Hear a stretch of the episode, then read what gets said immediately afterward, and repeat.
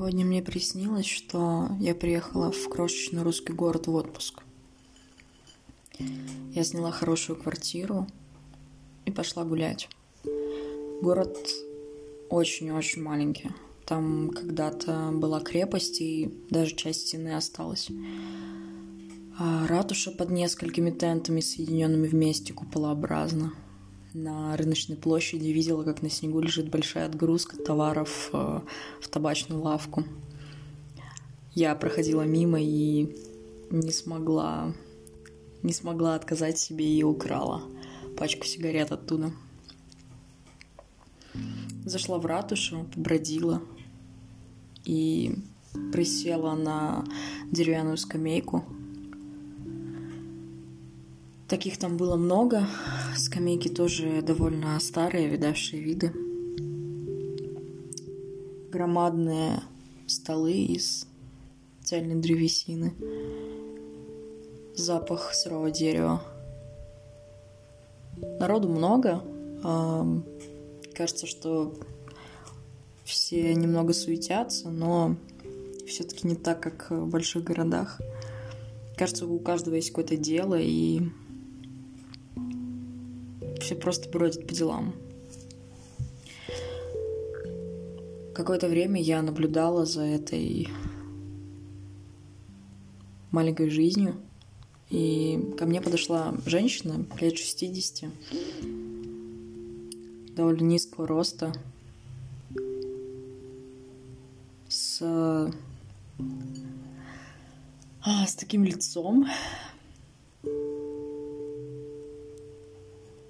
не знаю, когда я взглянула на ее лицо, мне показалось, что она прожила довольно насыщенную жизнь.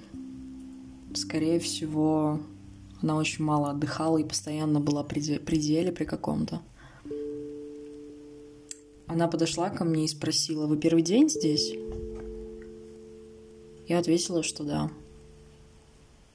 Она протянула мне брошюры, сделанные вручную.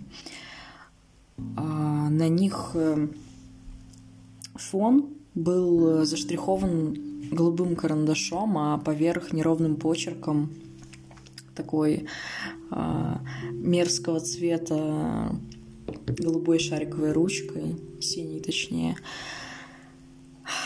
Неровным почерком была информация для гостей города. Там была 30% скидка на такси, и какие-то услуги от гида, видимо, этой женщины за буквально 20-30 рублей. А дальше я не стала читать, потому что я обратила внимание на то, что она что-то говорит. Я не могла особо разобрать, что, потому что я была довольно уставшая, и мое внимание рассеивалось. Я ответила ей, что мне не нужно такси. Я совсем недалеко здесь живу, и я прогуляюсь до дома пешком. Мы еще немного поболтали о всяких мелочах и попрощались. Она забрала свою сумку со стола и ушла быстрым шагом. Видно было, что у нее там есть еще какие-то дела, и, в общем-то, нечего здесь засиживаться со мной.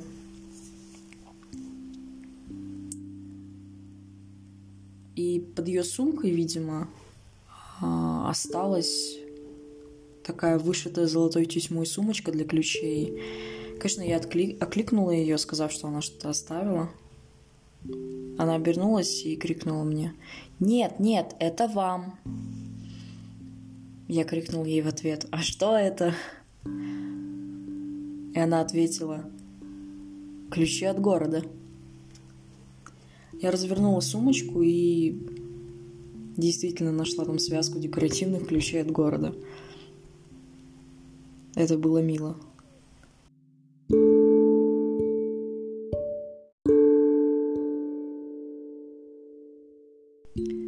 Город назывался Ильюшинск. Я побрела из ратуши домой и немного заблудилась, потому что шла без карты, да и подумала, что город маленький, даже если и заблужусь, то довольно быстро разблужусь обратно. Я шла и шла по дворам этого старого города, больше похожего на деревню. Дворы то сужались, то расширялись. Хилые домики по большей части выглядели необитаемыми, хотя из некоторых кто-то выходил с собакой или с любопытством разглядывал меня, выкуривая очередную сигарету на крыльце. Снега было очень много, но я не чувствовала холода. Я подошла к, видимо, окраине. Два последних дома с обоих сторон от меня выглядели давно заброшенными. Огромные сугробы преграждали основной путь, и мне пришлось прижаться ближе к дому, что был слева от меня, и идти уже почти по его двору. Забора не было. На скамейке у дома уставшее тело навалилось на, тор- на торцовую стену. Заметить этого человека было непросто. Он сливался с грязными красками этого маленького дома, сбитого так небрежно, что он больше походил на сарай.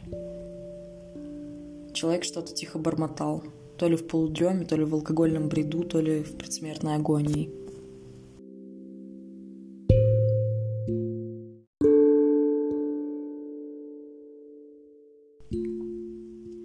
Я не обратила на него внимания, потому что мне очень хотелось домой.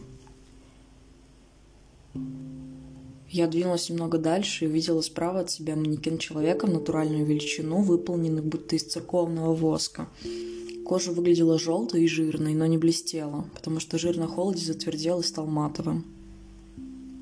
Манекен не двигался, он был очень реалистичным, но вызывал эффект зловещей долины. Я немного испугалась, но скорее от того, что не ожидала его здесь увидеть, и пошла дальше. Мне приходилось карабкаться по сугробам, то и дело проваливаясь в мягкие снежные горы, видимо, выпавшие совсем недавно. Через пару минут я заметила, что из сугроба торчит нога, похожая на ногу того манекена, такая же желтоватая и покрытая воском. Я подумала, ну, окей, нога манекена. Но частей тела, торчащих из снега, стало больше. А через метра четыре впереди я увидела странного вида кладбища. Много-много трупов были просто свалены в одну кучу. И я подумала, похоже... Блин, похоже, это не манекены. Я свернула в заснеженное поле, чтобы случайно не наступить на тела, и услышала голоса мальчишек.